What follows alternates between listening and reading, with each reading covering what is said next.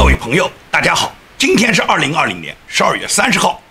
还有一天呢，就进入了新年元旦。那么，美国总统二零二零年的大选呢，到今天呢，仍然没有得出一个结果。我们关注呢，仍然是大选的各种内容。昨天呢，美国呢一个著名的盖洛普的调查，这个民意调查，在这个民意调查上面，川普总统首次战胜了奥巴马。奥巴马呢，连续十二年在盖洛普民调里面呢领先，成为美国最喜欢、最尊重的男士。那么这次川普总统在二零二零年当选了盖洛普民调里面美国最喜欢、最尊敬的男士。那么川普总统为什么能够得到这样的民意呢？所以我相信盖洛普的调查呢，大家都知道这是美国最权威的调查。也就是如果没有那么多人喜欢川普，为什么盖洛普的调查川普能够排在第一？那么过去为什么奥巴马一直排在第一呢？毫无疑问来讲，大家都知道美国的这个左派媒体啊，长期以来对奥巴马和对民主党这些人士的宣传呢，他已经是颠倒是非的宣传。而且呢，整个社会，尤其是媒体呢，它会掀起一个左派思潮，也就是绝大部分时间是左派的媒体在控制到人们的思维。很多普通的美国民众，他们如果上媒体去看，那么都是歌颂奥巴马的，都是说民主党怎么好的，都是那些讥讽川普的语调。所以，川普被抹黑是从他上一次二零一六年大选之前就已经一直是处于被抹黑的状态。他执政这四年，基本上左派媒体。是逢川必反，不管川普做什么事，他做的正确的也要反，他做的错误的也要反。所以说，川普是在所有的反对声中度完了他第一个任期的。而在这个第一个任期结束之后，尽管美国有七千五百万民众支持川普总统，支持他连任，但是呢，这个大选呢，居然产生了什么这么一个荒唐的结果？在全美三千多个县里面，川普总统赢得了两千五百个县，而拜登只赢得了四百多个县。这赢得了四百多个县的拜登，居然比那个赢得了两千五百多个的川普要多出几百万张票，拜登反而是当选了。你觉得这个数据你能相信吗？全美国登记的选民一共是一点三三亿，川普一个人就获得了七千五百万选民，那余下来的全部给拜登也只有五千多万啊，到哪里来的那个八千多万呢？那多出来的那三千万都是从哪里冒出来的呢？没有人回答你这个问题，也没有人跟你解释这个问题。所有的左派媒体只告诉你拜登当选了，那么拜登是不是就当选了呢？那么多舞弊的证据，那么多大选里面冒出来的，我们都看到的这些铁的这些事实，难道你看不见吗？很多人呢他是装傻，他看不见，因为呢，川普呢实际上是被共和党建制派的大佬和民主党的领导人们是联手把川普做掉的，他们就要把川普挤出局，包括最高法院大法官，他们都参与了整个这个阴谋。最高法院首席大法官罗伯茨，他在今年八月份，他的一段电话录音里面，就明确跟联邦巡回法院的一个高级法官，在这个电话录音里面，他就说，一定不能让川普连任，我们一定要把这个家伙赶走，绝对不让他再继续在白宫里面待下去。这是罗伯茨在今年八月份，他就已经告诉了其他联邦法院巡回的法官，告诉他们怎么做局，要把川普挤出去。那么，民主党通过大规模的控制全国的各种舞弊系统。导致了本轮大选在七个问题州里面产生了绝大部分的问题选票，所以这些选票目前来讲是否能够得到认定，要到一月六号。那么在这种情况下，拜登就已经被媒体宣布已经当选总统了。对于媒体宣布拜登当选，民主党是大欢其呼，而共和党呢，共和党的建制派大佬，也就是麦康奈尔，他突然背后插了川普总统一刀，他现在跳出来承认了拜登当选，承认了贺锦丽当选。而且麦康奈尔自从他投靠民主党、公开宣称跟川普决裂之后，他做事情是变本加厉的。无论川普总统现在在美国想推行什么治国的国策，他都是表示反对的，他都是跟民主党沆瀣一气。包括明年二零二一年度的国防法案，这个国防法案川普总统已经否决了，但是呢，麦康奈尔和民主党少数党领袖苏木就说过，一定是要否决掉川普的否决，然后让这个臭名昭著的国防法案。按川普讲是非常糟糕的国防法案，因为这个国防法案里面根本就没有否决二百三十条嘛，他们也一定要把这个法案通过。所以呢，麦康奈尔现在做的事情呢，麦康奈尔是绝对是执行的中共的指令的。麦康奈尔这个人今年是第七次连任了，大家都知道参议员任期是六年，如果七次连任，六七就是四十二年，也就是麦康奈尔他在这个参议员的位置上已经待过了四十二年。他本人是一九四二年出生的。他跟拜登是同一年出生，也就是他今年已经七十八周岁。那么他这一轮任期如果满的话，就达到了八十四岁。他四十二年的参议员的资历，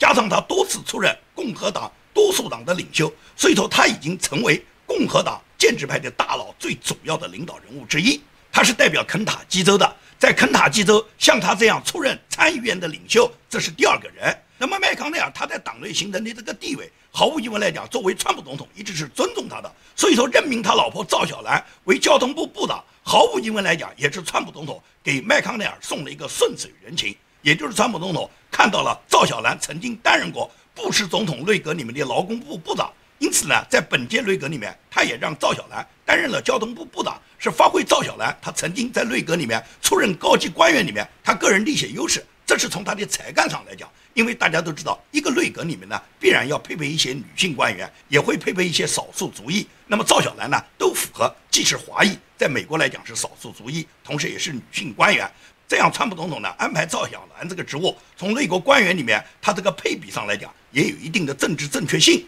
那么当然了，他肯定是给了麦康奈尔极大的面子。但是麦康奈尔是个什么人？麦康奈尔绝不仅仅是普普通的白宫这个华盛顿沼泽里面的大鳄，是一个普通大佬，他是一个听命于中共的一个重要的、被中共常年渗透的一个在华盛顿沼泽里面帮共产党发挥着重大作用的一个美国共和党的领袖。为什么这么说？大家看啊，很多民主党人啊，他都是极左。你比方说桑德斯，桑德斯是绝对的社会主义者、共产主义者，也就是桑德斯他是狂热的共产主义的支持者和追随者。是民主党的大佬，他是追随共产主义，这是他的一个思想理念，是他的一个意识形态。但是桑德斯，你说他是不是就被共产党控制，是共产党收买？这个不一定，因为桑德斯他有这个意识形态，也就是说，桑德斯未必是中共的人，他只是意识形态跟美国这个右派跟美国保守派他这个价值观的对立，他的思想观念左倾，他向往共产主义，但他未必呢是中共呢已经收买掉，或者是跟中共是沆瀣一气的。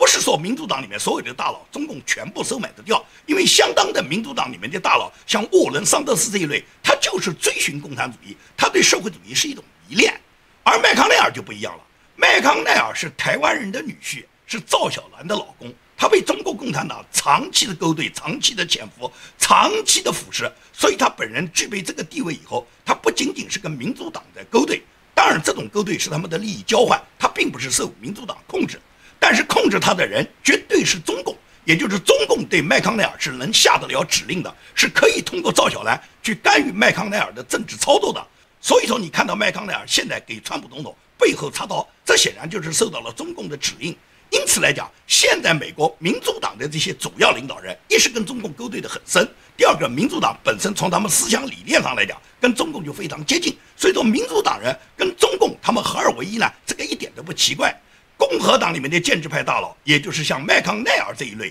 他被共产党腐蚀了以后，为了他家族的利益，毫无疑问来讲，他在出卖着美国人民的利益嘛，不然他对川普总统也不会如此的背后下刀。所以说，在这种情况下，美国现在形成了国会参众两院民主党、共和党对川普总统一致的排斥和孤立。同时，美国的媒体，美国的媒体基本上对川普除了抹黑、嘲讽之外，也就是劝川普赶紧认输。纽约邮报的辩护会。就在前天发表了一个社论，他这个社论对川普喊话，他跟川普说：“总统先生，你就放弃吧，为了你和国家好，是时候停止这种黑暗的伎俩了。你有权调查选举，但需要明确的是，这些调查没有发现任何结果。鲍威尔就是个疯子，福林将军的建议戒严等于叛国，这太可耻了。你在政变，你看看《纽约邮报》对川普他的这个社论就明确。”把鲍威尔调查所有大选舞弊，他认定是疯子；把福林将军要求川普实行叛乱法，把那些跟境外敌对势力企图颠覆美国、对美国大选有干预的这些叛国者和境内勾结的这些叛国者实行叛乱法。他们认为川普是在搞政变，川普是国家总统，实行叛乱法是在法律范围内。难道实行法律范围内的总统职权是在搞叛乱吗？为什么他们特别怕呢？你观察左媒啊，你观察所有左派媒体，他们最怕的实际上是两件事：一怕什么？一怕是彭斯副总统到一月六号坚决不认可那七个摇摆州、问题州他所有的选举人票，也就宣布这些选举人票因为作弊把他作废。他们最怕彭斯会这样去做。第二个怕就是川普总统实行军管，以反叛乱法对美国那些勾结境外敌对势力的这些叛国者，对他们在军事法庭进行抓捕。他们最怕，所以他们不断的抹黑川普，同时给川普威胁，告诉川普你在叛乱，你在政变。究竟谁在政变呢？明明是民主党组织了一起大规模的舞弊事件，通过舞弊改变了美国人民选民的方向，然后他们在搞政变。通过舞弊操纵选举的方式政变了这个国家，改变了国家的领导人。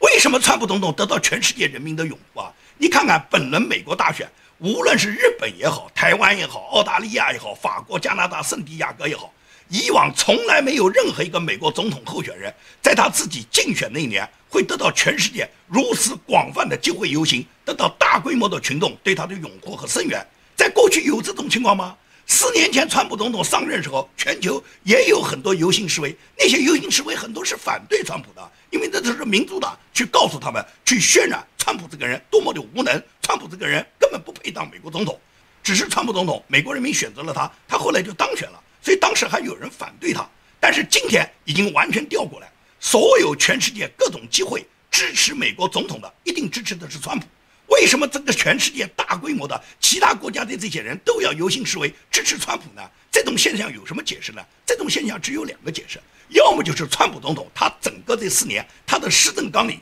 赢得了全世界人民的信任和尊敬；要么就是川普总统这次所谓的败选，拜登被媒体宣布当选为总统，成为了一个冤案，被人操纵了；要么就是这两个现象都有，否则你是无法解释这个现象的。所以说，川普总统他已经得到了全世界很多国家人的支持。那么，你觉得川普他的当选不是众望所归吗？所以，为什么左派他就特别怕，特别怕这两条？一怕彭斯副总统在一月六号作为参议院议长，他本人不认可那七个摇摆州的这些选举人票。在网上呢，我呢曾经做过一个视频，目前来讲网上非常可笑，也就是很多人呢他会把我的视频剪辑拼接，然后在这个里面断章取义后。有一种呢是对我攻击，还有一种呢是不是我建明确实到了这个影响力，蹭我的这个视频以后呢，它可以增加他一点点击量。前一段时间有一个民进的嘉宾叫马巨的，马巨呢拼接了一段视频，这个里面一部分是我的视频内容，一部分他引用了林肯总统当年评判，然后他把这个评判的内容跟邓小平、李鹏他们在六四天安门广场屠杀把它结合起来，他最终认定我跟邓小平和李鹏就是一伙的。这就是这个马巨干的事情。我跟这个马巨在网上从来没有讲过话，从来没看过他一期节目，从来没跟他在网上在推特上面有过一个字的往来。我跟这个人根本不认识。突然来碰瓷，突然剪辑这一段视频，而且这个视频剪辑的还很巧妙，把我吴建民的内容跟林肯总统评判的内容，跟邓小平、李鹏的屠杀，他全部把它串在一起，最后得出来的结论就是我吴建民鼓吹军管，鼓吹在美国留学，就是跟邓小平、李鹏他在天安门广场杀人是一样。他就是这样想的，他准备把我吴建民打成跟邓小平、李鹏是一伙的。你看看这个马巨，这个民进的这个嘉宾，他多么险恶用心。马巨这个事是代表他自己做吗？你看看他做的那个自媒体，有几个人看？他有什么编辑水平啊？那么这段视频能够拼接的那么巧妙，是马巨一个人在工作吗？马巨一个人在战斗吗？滕彪都赶过来给他点赞。滕彪为什么要给他点赞？很多人关心问我和滕彪是什么关系？因为有这么一个听众就曾经说过，他说过去他呢认识滕彪。在北京时候，跟他跟徐志勇都有过往来，所以他对滕彪一直很尊敬。后来在国外，他看到滕彪有些事情他看不下去，他对滕彪呢发表了一个他自己对滕彪表示言论不满的一个帖子。那么那个帖子呢是前几年发的，当时我看到以后呢，我呢就在这个帖子下留言，仗义直言，为滕彪呢做了很多辩解。当时这个人呢心里面很不舒服。那么这两天他看到滕彪又是转发那些污蔑抹黑我的帖子，又是看到滕彪去点赞那些断章取义我的视频的这些帖子，所以他就很不明白，他觉得你建明老师跟滕彪是朋友啊，你每次都仗义直言挺他，他为什么每次都要来打击和污蔑你呢？我就跟他做了解释，我跟滕彪这个人呢是认识，没有什么深交，只是在我们交往的过程中，我们彼此都十分尊重，我非常珍惜和他之间的友谊，在网上也好，在网下也好，在任何场合。我都是维护滕彪的正面形象的，但是后来滕彪变了，滕彪呢，他疯狂地咒骂川普，他完全是反对川普。那么他反对川普是他的权利了，我这个人绝对不会因为你支持川普还是支持拜登，你反对川普还是反对拜登，我就和你为敌。你是你的政治思维，我是我的政治思维，我们各自保持我们各自的政治观点，我们谁都不强加于谁。所以对他一味反对的川普，我没有和他之间发生过任何往来。但是呢，他就老是来点赞。那些打击、污蔑和造谣我的帖子。他不断地转发这些帖子以后，我就不知道滕彪他这样做的目的是什么。我到现在我没有对他滕彪有过一个字的反击，因为我要脸面，但是他已经不要脸面。在这种情况下呢，我呢仍然保持一定的克制。那么马驹这个视频呢，他进行断章取义、进行拼接以后呢，在马驹这个事情之后不久呢，又有一个不知名的一个也在做自媒体的，我不知道是什么人啊，他也拼接了我自己的一段视频，在网上讲述彭斯副总统有没有权利在一月六号。拒绝承认这七个摇摆州的选举人票，我不知道他是来碰瓷我吴建民带来一点流量，还是说他自己真正对美国的宪法他懂什么？我感觉他完全是一知半解，他把他自己一知半解呢来当做权威来纠正我。他说是美国历史上曾经有过参议院议长，当时的副总统不同意某一次大选的结果，那个副总统那次就没有参加这个最终的这个国会认证，由其他的参议院的领袖来代替了他的角色。来最终宣布了那届总统的当选，这个话你看看好像没讲错，历史上是有这样的事，但他是那一届副总统没有参与啊，你凭什么认定彭斯副总统在今年一月六号也不参与呢？彭斯也会临阵脱逃呢？他所以说就是挖这个坑，自己呢一知半解，故意呢把历史上的事情套到今年的事情。你拿什么理由认定彭斯副总统今年一月六号他本人就不参加认证？你拿什么认定彭斯副总统仅仅是个开票的，仅仅是计算计算所有选票里面的数字，然后就宣布谁当选，只是一个撕票员？作为议长，他没有权利认证这些选票吗？对你七个问题州的选票，彭斯有没有权利拒绝承认呢？如果彭斯拒绝承认，那么只有两种结果，我们大家都已经分析得到，一种结果就是这七个州的选票全部作废。那么，按照议会选举的方式，一周一票来选举新的总统，那么川普总统毫无疑问当选了。这种方式呢，民主党肯定不愿意接受，因为大家都知道明摆着失败了嘛。彭斯只要不承认，川普就当选了嘛。还有一种情况就是，这七个州所有的选民，大家重新选举，重新选举，我觉得是两党都能接受的方案。也就是民主党认为这七个州的选票应该归拜登，而共和党认为这七个州的选票有舞弊，其实应当归川普。那么究竟归川普还是归拜登？让这七个州的选民重新选一次嘛？这一次选就手工计票，就是两党的监票员共同监督每一张选票，保证每一张选票都是合法的，让合法的公民，让这七个州合法的公民合法的选票，最终得出一个合法的选举结果。然后谁获得了这七个州的选举人票，谁达到了两百七十张票，谁肯定就当选。这不是最简单的结果吗？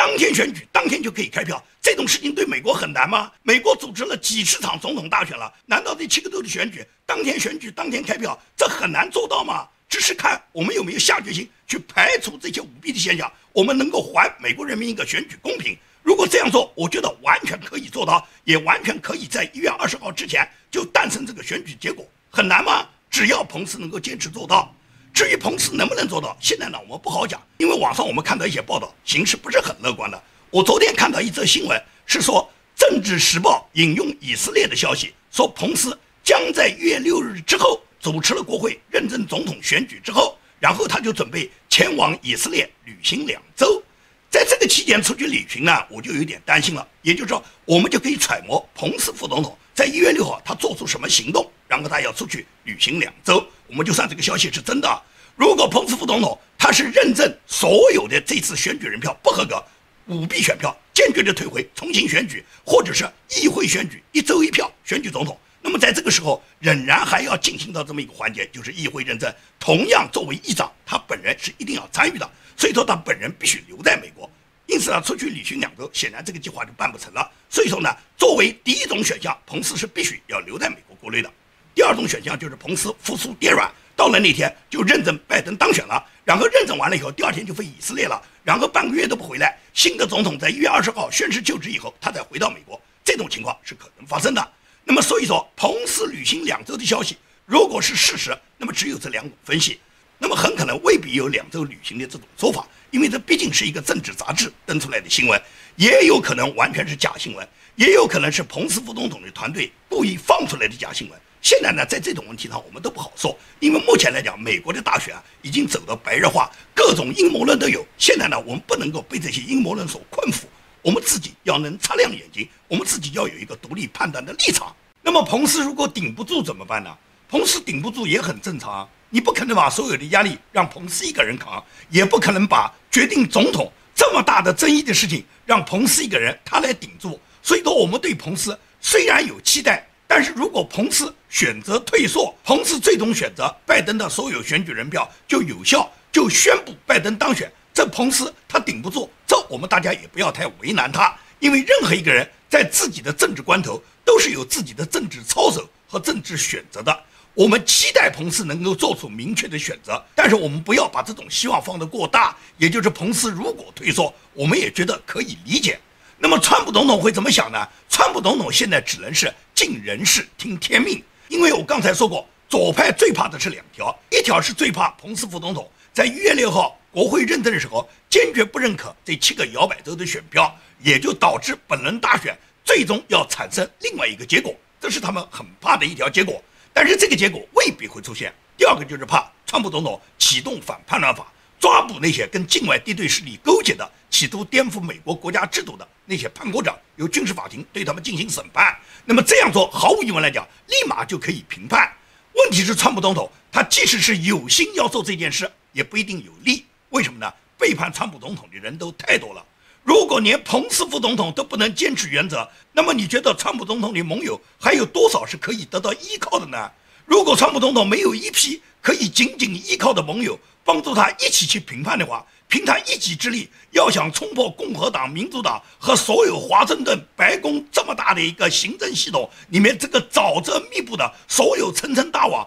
你让他以一己之力来救美国，他个人的力量能扛得住吗？那么当然了，人民支持。如果人民起义，那毫无疑问来讲，问题是人民会不会起义？人民起义会走到哪一步？这都是我们很期待的一件事。今年本轮大选本来就是很意外的发生，那么我相信这个结局也一定是一个意外的结局，也就是并不是我们所想象的常用的那个常人的结局。也就是川普总统他会尽他的人事，但只能是听天命。即使是川普总统真的被他们做局做出了，也就是彭斯副总统在一月六号这个国会选举认证上面。他也退缩了，也宣布拜登当选了，川普总统也真的被挤出局了。你觉得是不是美国就完蛋了呢？美国有那么多美国人民在啊，如果人民起义当然是最后的一条。问题是人民能不能起义，在什么状态下起义？这种起义能不能导致美国能不能导致他回归传统的价值观？再说，是不是川普总统真的被他们挤出去，川普就算彻底输了呢？